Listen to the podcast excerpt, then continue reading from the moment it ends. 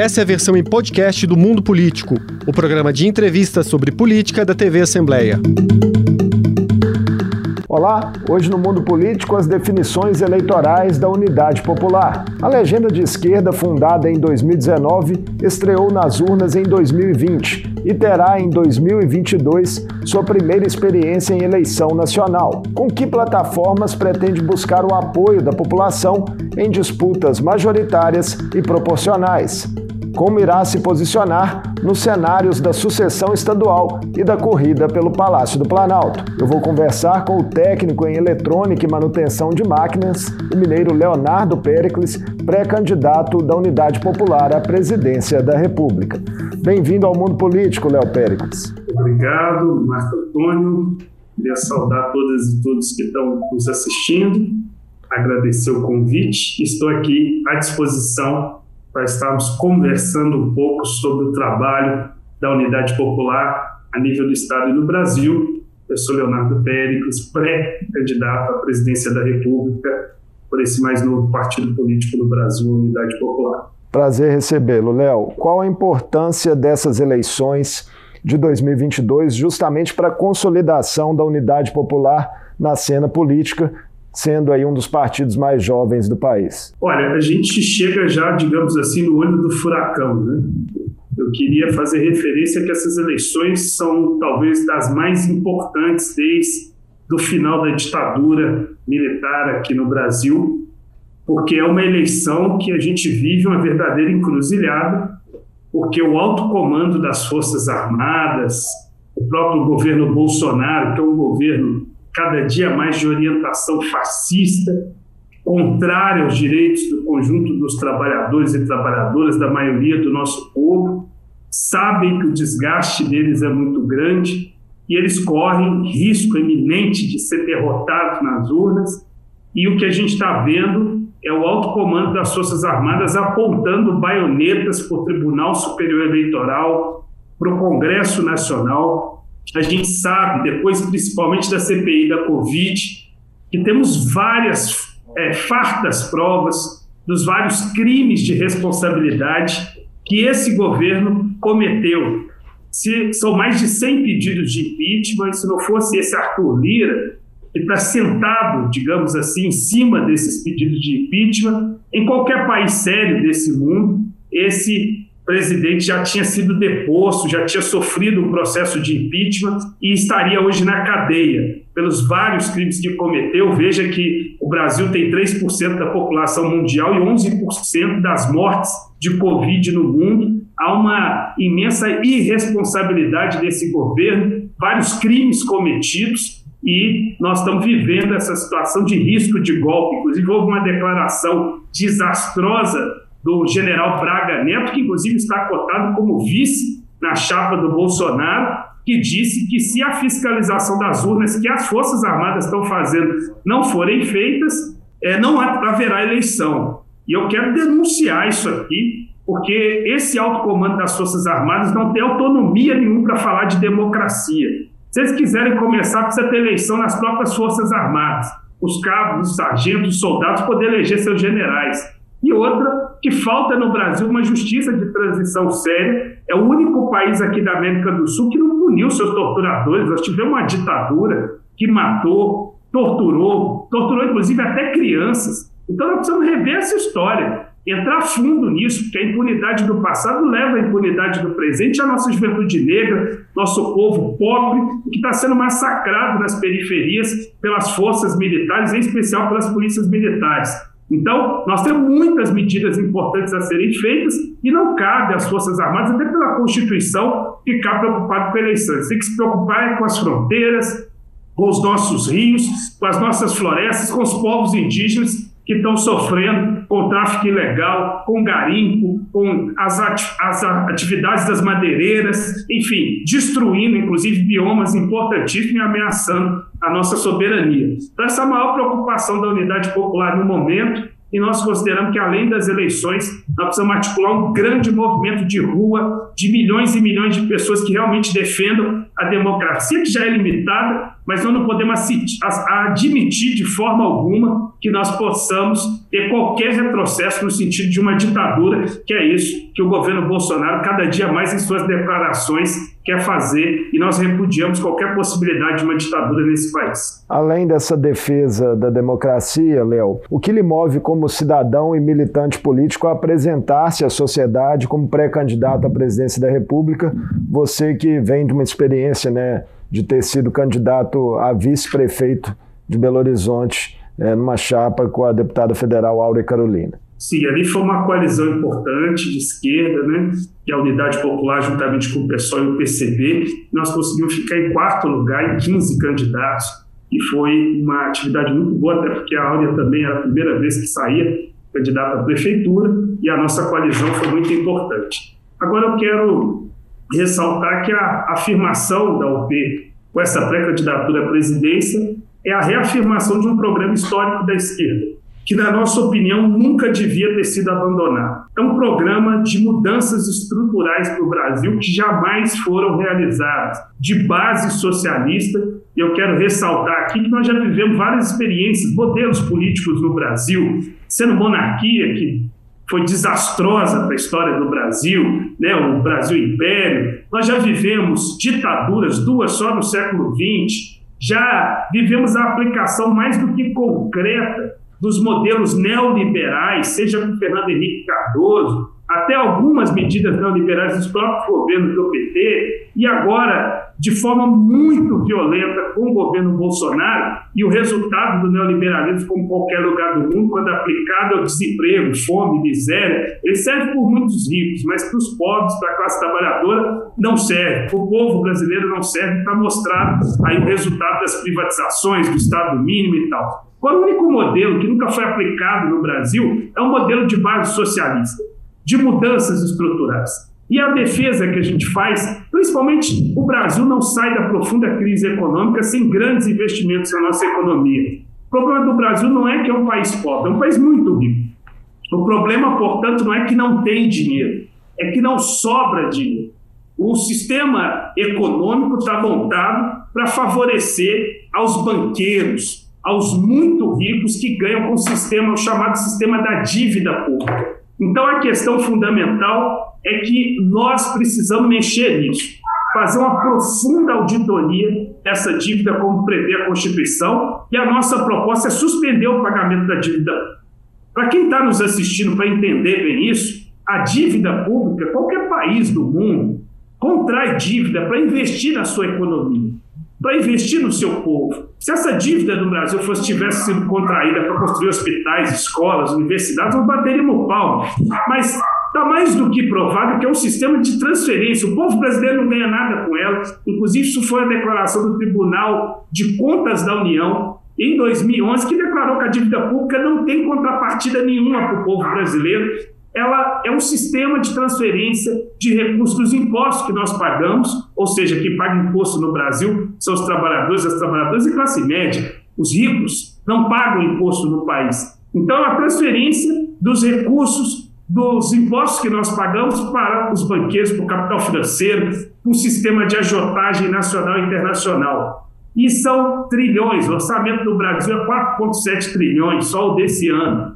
Ano passado foi mais de 570 bilhões com pagamento de juros e amortização. Não estou nem falando do refinanciamento. Só o que foi pago de juros é três vezes o orçamento da educação, da saúde do Brasil. E sem contar que esse sistema da dívida ingessa, inclusive, a economia, impondo, por exemplo, o tal do teto de gasto, que foi a emenda constitucional 95, que congelou investimento em saúde e educação por 20 anos, e quem perde com isso somos nós, que usamos o SUS, eu sou pré-candidato a presidente, mas uso o SUS, uso a educação pública, meus filhos, inclusive, minha família. Então, nós, trabalhadores e trabalhadoras, é que perdemos com esse teto de gasto. E é mentira que havia gastança no Brasil. Na verdade, há gastança com os banqueiros, porque, inclusive, o teto de gastos não limita o pagamento da dívida pública. Se esse Congresso Nacional quiser aprovar 70% do orçamento para pagar a dívida pública, ele pode. Agora, cortar da saúde, ainda mais no período de pandemia,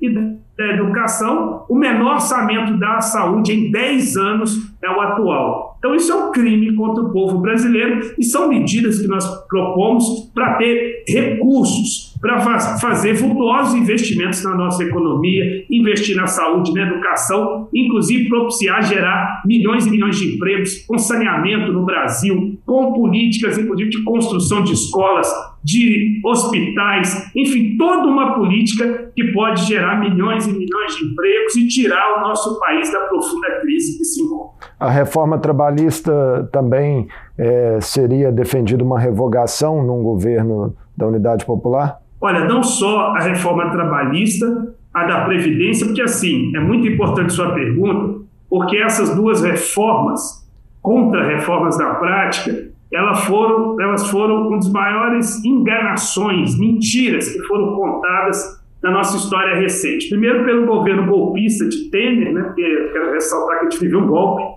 institucional em 2016, que principalmente não foi um golpe contra a ex-presidenta Dilma, contra o PT, embora foi contra eles também, mas principalmente contra a classe trabalhadora. O nosso povo e a reforma trabalhista já foi um dos exemplos disso. Disseram que ia gerar emprego, depois entra Bolsonaro e faz a reforma da Previdência dizendo: oh, o emprego não veio ainda, mas com a reforma da Previdência vai. E quais foram os resultados? Um dos maiores índices de desemprego da nossa história.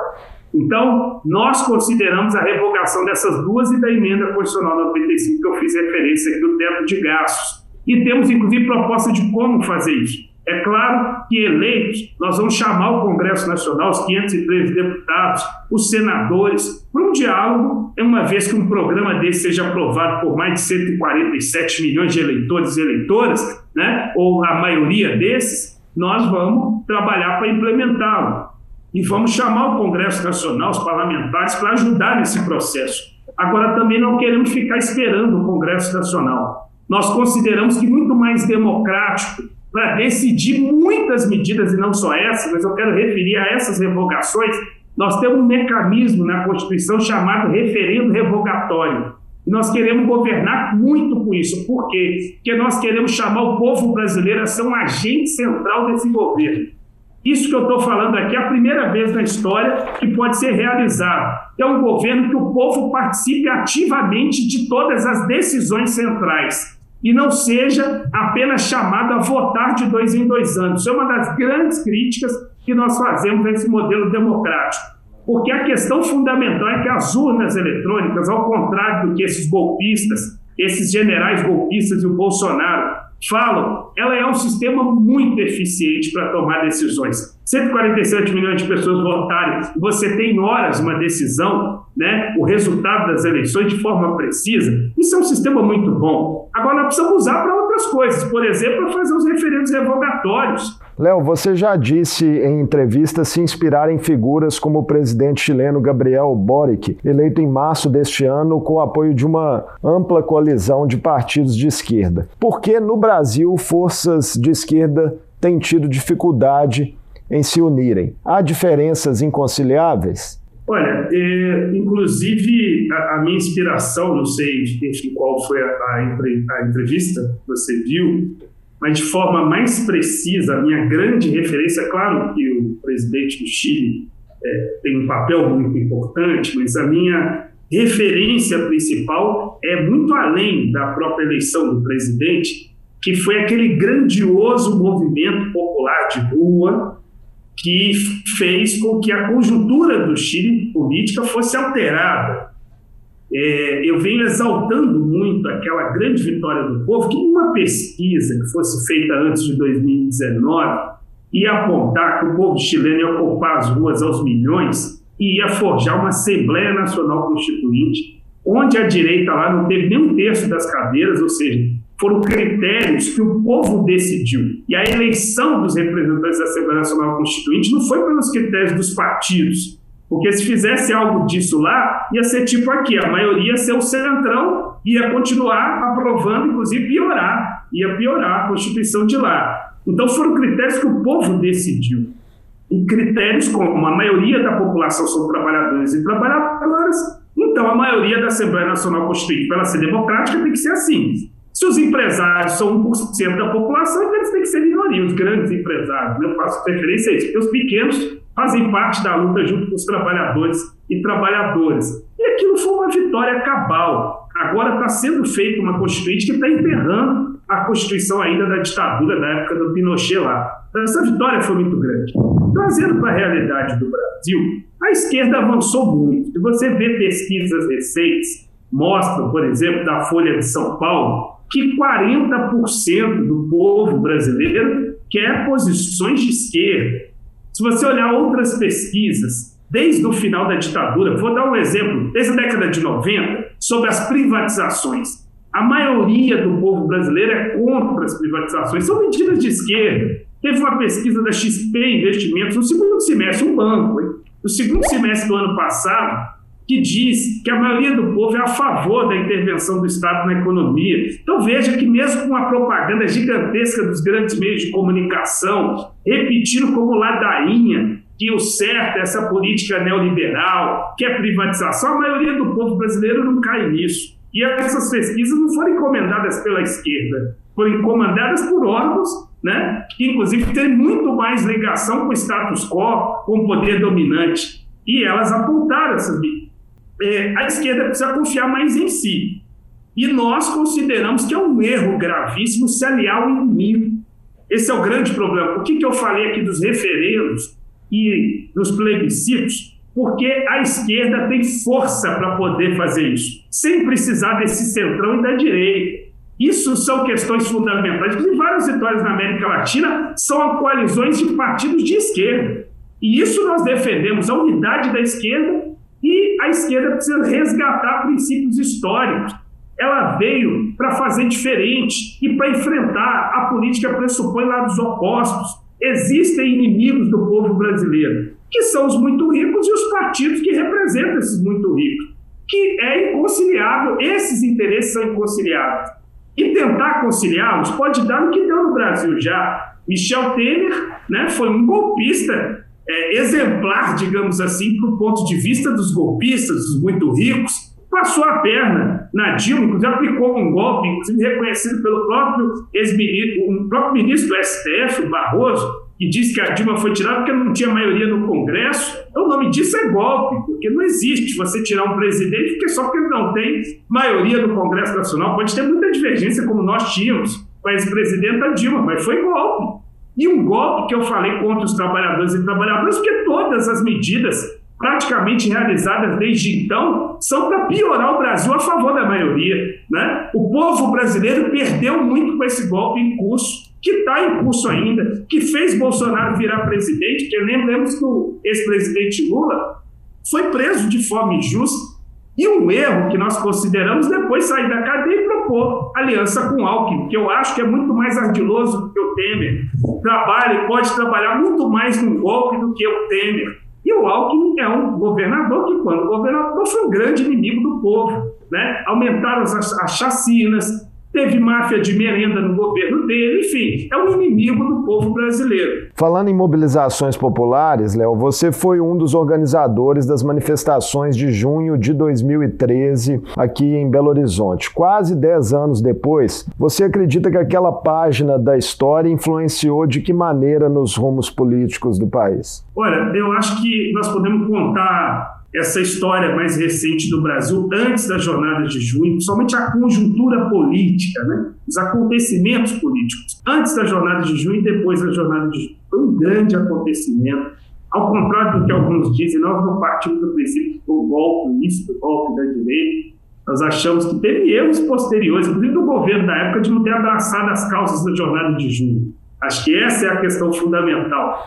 Mas lá estavam todas as classes sociais Havia uma disputa de rumos, de caminhos, e os setores populares também estavam lá. Tanto que eu fui uma dessas lideranças, nós tivemos muitas novas lideranças, de, não é de uma nova esquerda, mas de uma esquerda, de lideranças novas, de uma esquerda, de setores da esquerda que nunca deviam ter sido abandonados, que estão passando a ganhar mais força, e muitas lideranças que acabaram se tornando parlamentares, presidente de partido, como é o meu caso, que agora sou pré-candidato à presidência, e muitas lideranças populares surgiram daquele caldo. E é importante ressaltar que a jornada de junho elas tiveram resultado da esquerda. 200 cidades do Brasil tiveram redução do preço das passagens, pouca gente fala disso. Isso foi uma das grandes vitórias da jornada de junho. E, além disso, forjou condições de mostrar para o povo que o caminho é as ruas. Né? Se lutar, depois daquilo ficou muito mais natural que alguma comunidade falte água, as pessoas desçam, queima pneu e para o trânsito e pressiona, e ocupa a prefeitura, e faz pressão sobre uma Assembleia Legislativa, sobre uma Câmara Municipal, façam pressão sobre o governo federal, o caminho é esse. Inclusive, isso é extremamente democrático. Eu sou daqueles setores que considero que tem algumas vitórias que esses militares, na a ditadura, conseguiram nessa Constituição, como, por exemplo, o artigo 144, que fala da questão da ordem. É muito subjetivo isso, porque o povo ocupar as ruas como ocupou na jornada de junho está ameaçando a ordem do país. É, que ordem é essa? Nós defendemos que ordem efetiva para esse país é não ter mais ninguém passando fome, não ter miséria, né? as pessoas terem emprego. E eu sou de um setor da esquerda que é daquele que sonha mas não como os nossos inimigos nos acusam. Isso aí é um sonhador, que essas coisas jamais podem ser realizadas. Olha, eu sou inspirado no melhor governo da história do Brasil, que para nós foi o governo de Zumbi e Dandara dos Palmares. O Quilombo dos Palmares, que foi o maior em dimensão política, ele provou, sob cerco da colônia, em condições muito mais difíceis do que as de hoje, que é possível haver um governo quase 100 anos, que não houve fome, não houve miséria. Então eu quero trazer essa reflexão que a fome, o desemprego, a miséria são produtos desse sistema capitalista e que é possível um país tão rico, de um povo tão inteligente e capaz como o povo brasileiro, é muito possível que a gente tenha um país que reúna as condições para não haver mais fome, por exemplo, no Brasil. Um exemplo, como uma profunda reforma agrária popular que é um grande projeto da esquerda e que foi abandonado por vários setores para fazer aliança com a direita. Eu quero ressaltar que abandonar essas bandeiras não vai trazer melhorias para as condições de vida do povo. E aí alguém pode dizer, mas aí não vai ganhar. Quem disse? Nós, a esquerda tem força suficiente para se unir e ganhar as eleições para a presidência, e não só para os governos dos estados, para a maioria das prefeituras, e mesmo que não ganhe no primeiro momento, acumula força para isso. Nós estamos vendo na América Latina um grande caldo de mobilizações e de mudanças à esquerda, e esse é o caminho. E não se faz essas mudanças sem enfrentamento. O que se espera da esquerda é enfrentar esses setores dos muito ricos e não conciliar com eles. Então, esse, é para isso que a Unidade Popular veio, é para reafirmar esse projeto de grandes transformações estruturais de base socialista. No cenário colocado, pelo menos até o momento, Léo, é, você seria o único candidato à presidência da República negro nessa disputa de 2022. Isso é sintomático da persistência de um racismo estrutural no Brasil? Sem dúvida nenhuma. Na verdade, eu sou o único, o único homem negro, que há também uma mulher na disputa. Né? Mas a questão fundamental que nós estamos levantando, inclusive, é que é um absurdo. Né? Veja que o racismo é tão pesado aqui nesse país que tem 92 anos, que teve o último homem negro com características parecidas com a minha, trabalhador de periferia, que foi candidato à presidência, que foi o Minervino Oliveira. De lá para cá, você conta, é, é, dá menos do que os dedos de uma mão a quantidade de pessoas negras que passaram por esse espaço de disputa da presidência. Então, nós entendemos que, inclusive, você vê as medidas que foram tomadas nos últimos anos de ter que criar cota nos partidos, tamanho é, é, a distância da maioria dos partidos do povo negro. Não é uma realidade da unidade popular onde o presidente, vice, a maioria do nosso diretório nacional, a maioria dos nossos diretórios estaduais e municipais são de negros e negras porque nós queremos ser um partido que seja o retrato do povo brasileiro. E a maioria dos trabalhadores, a maioria da população brasileira é negra e negro é formada de negras e negros. Então, é mais do que natural que um partido diga, diga popular, de esquerda, tenha em sua maioria composi das suas composições ter negros e negras. Mas nós, inclusive, estamos fazendo um debate importante com a sociedade.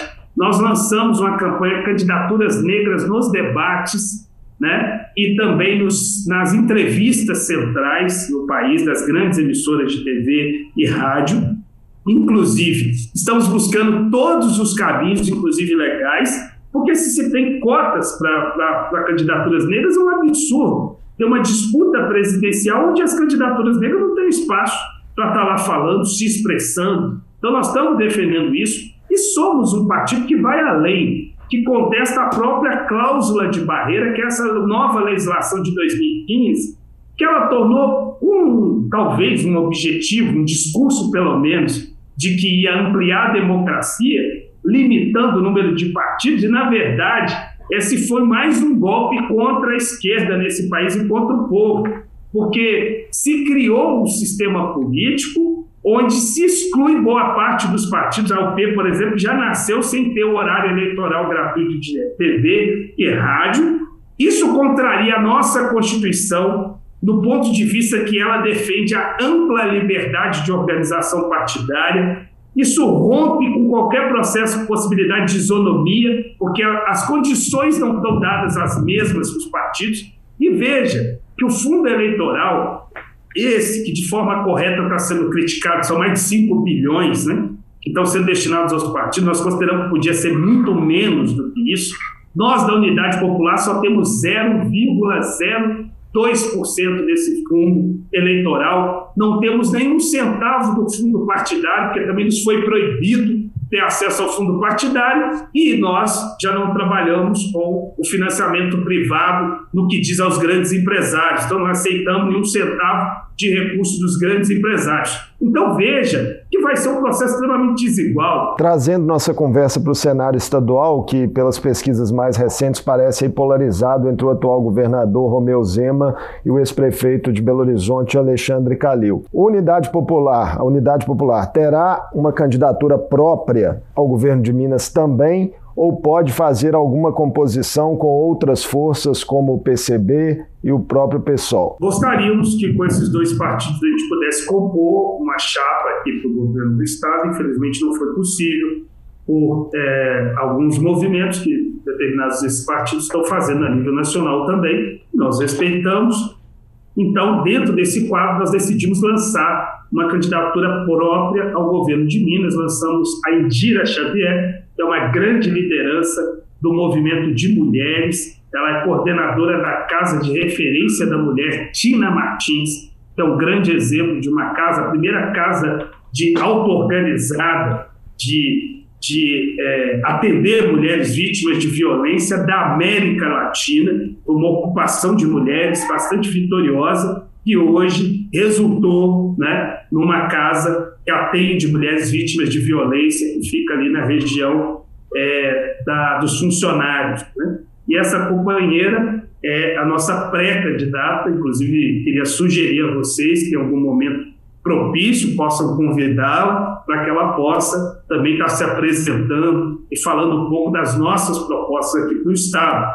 Mas o centro da nossa atuação é reverter né, como Minas Gerais vem sendo montada a sua política econômica nos últimos anos, né, um Estado bastante dependente da dívida dos Estados né, e, e que não se põe de forma soberana.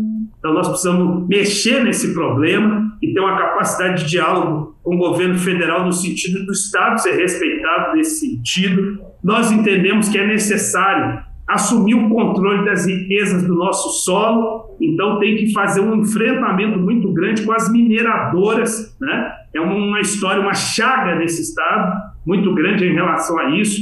As veias abertas do nosso estado continuam muito abertas. Veja os crimes de Mariana, de Brumadinho, e um governador sério. É, eu fico me perguntando o que, que esses últimos governadores têm de rabo preso com a Vale para ter, não ter tomado as medidas que deveriam sido tomadas. Esse, essa indenização da Vale foi muito pouco perto das vidas, é, tanto do ponto de vista da fauna e flora, né? das vidas humanas, da fauna e da flora. Foram crimes absurdos em, em Brumadinho e Mariana, dos maiores da história do mundo, e merecia uma pressão, inclusive um governo sério a nível estadual, a nível federal, deveria ter reestatizado a Vale, porque não foi só, não foi duas vezes que ela comete, inclusive tem outras barragens com risco de estourar, e a mineração é uma área tão estratégica e importante para o povo brasileiro, e em especial para o povo mineiro, para estar na mão do setor privado. É uma tragédia deixar essas áreas na mão do setor privado. Então, nossa proposta a nível federal e estadual é estatizar, reestatizar a Vale e colocá-la sob controle, inclusive, do povo mineiro, né? para reduzir, inclusive, imensamente os crimes absurdos que ela vem fazendo contra o meio ambiente, contra o povo de Minas Gerais. E controlar o conjunto da mineração do Estado, inclusive garantir que o conjunto das nossas terras, elas sejam aprovadas, o tombamento de todas elas, as águas, nós não vamos beber minério nos próximos anos, as águas têm que ser garantidas, nossas florestas, nosso bioma aqui, o Cerrado, corre muito risco e nós temos que ter um governo que enfrente esses setores ficar conciliando com mineradora, dá o que deu em Brumadinho, Mariana e os vários outros problemas que nós estamos tendo na Serra do Corral, por exemplo, na Serra do Rola Moça, que eu moro aqui na região do Barreiro, sou parte desse processo da luta pelo tombamento dessa região inteira, pela preservação do Parque Estadual da Serra do Rola Moça, e as mineradoras estão com muita sangria, né, a fim de garantir os seus lucros, nós podemos admitir que o nosso povo seja submetido a tamanhos crimes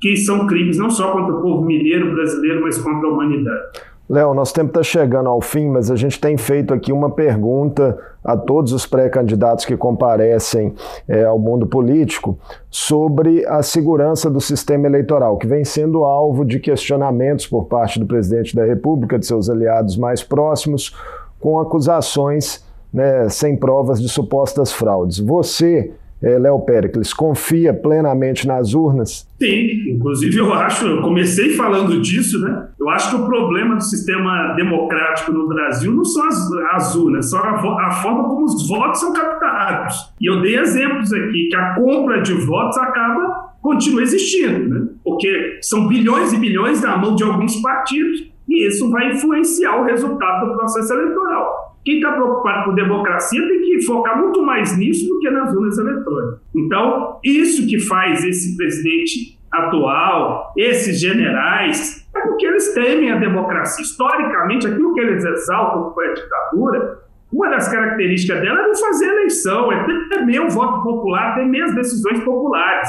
Então, o problema central é esse. Esse projeto deles falhou, deu com burros na água trouxe miséria e fome para o povo brasileiro está provado que eles vão ser derrotados nas urnas. Então, a questão principal que nós estamos levantando, nós da Unidade Popular, é que é necessário, para que a vontade das urnas seja garantida, é importante o povo ocupar as ruas. Inclusive, no, próprio, no próximo dia 16 de julho, nós estamos convocando uma jornada nacional de lutas, trabalhando, inclusive, para que todos os partidos do campo da esquerda, mesmo com candidaturas diferentes, não estão preocupados com isso principalmente. As candidaturas que se coloquem, tem um espaço democrático para se apresentar. Nós estamos preocupados que a vontade do povo brasileiro prevaleça. Então, estamos preocupados em convocar um grande movimento popular para ocupar as ruas de todo o Brasil, para escantear esses golpistas. Essa é a questão fundamental. Esse Bolsonaro e a família dele, pelos vários crimes que cometeram, tem que ir para a cadeia, tem que pagar pelos crimes que eles cometeram. Essa é a questão fundamental que tem que ser feita no Brasil. E o povo brasileiro pode garantir as condições que a vontade popular prevaleça nas urnas e justiça seja feita no Brasil, uma vez que todos nós temos familiares, amigos, pessoas próximas que morreram nesse período da pandemia, que não era necessário, se em vez do governo tivesse preocupado com propina, tivesse resolvido o problema da vacina desde o primeiro momento. Então, essas são as questões fundamentais e nós lutamos para que a democracia prevaleça no Brasil e a vontade da maioria prevaleça, a vontade do povo brasileiro prevaleça nesse país. Obrigado por mais uma participação conosco aqui no Mundo Político, Léo Péricles. Eu que agradeço, Marco Antônio, e queria agradecer também todos e todas que nos assistiram aqui. E se me permite, só queria fazer propaganda das nossas mídias sociais. Quem gostou das ideias que a gente colocou, tiver perguntas, ou mesmo discordância, nós estamos abertos para o contraditório, é só entrar nas nossas mídias sociais, procura lá Leonardo Pérez no Instagram, Facebook, Twitter, YouTube, e segue a gente lá. E também o nome do nosso partido, Unidade Popular, UP, e segue a gente lá, que nós estamos à disposição para continuar esse diálogo aqui. Mais uma vez, muito obrigado pelo convite de vocês para a gente estar conversando. Estamos sempre à disposição para o diálogo. Um abraço. Eu conversei com o técnico em eletrônica e manutenção de máquinas, Leonardo Pericles, pré-candidato da Unidade Popular à presidência da República. Ele falou das plataformas da legenda de esquerda para as disputas eleitorais no Brasil e em Minas. O Mundo Político fica por aqui. Obrigado por nos acompanhar e até o próximo programa. O Mundo Político é uma realização da TV Assembleia de Minas Gerais. A apresentação é de Marco Antônio Soaleiro. A edição de áudio é de Leandro César, a produção de Tayana Máximo e a direção de Alevi Ferreira. Você pode seguir o Mundo Político nos principais tocadores de podcast. Assim, você não perde nenhuma edição do programa. Para ver essa entrevista e outros conteúdos da TV Assembleia, acesse almg.gov.br/tv.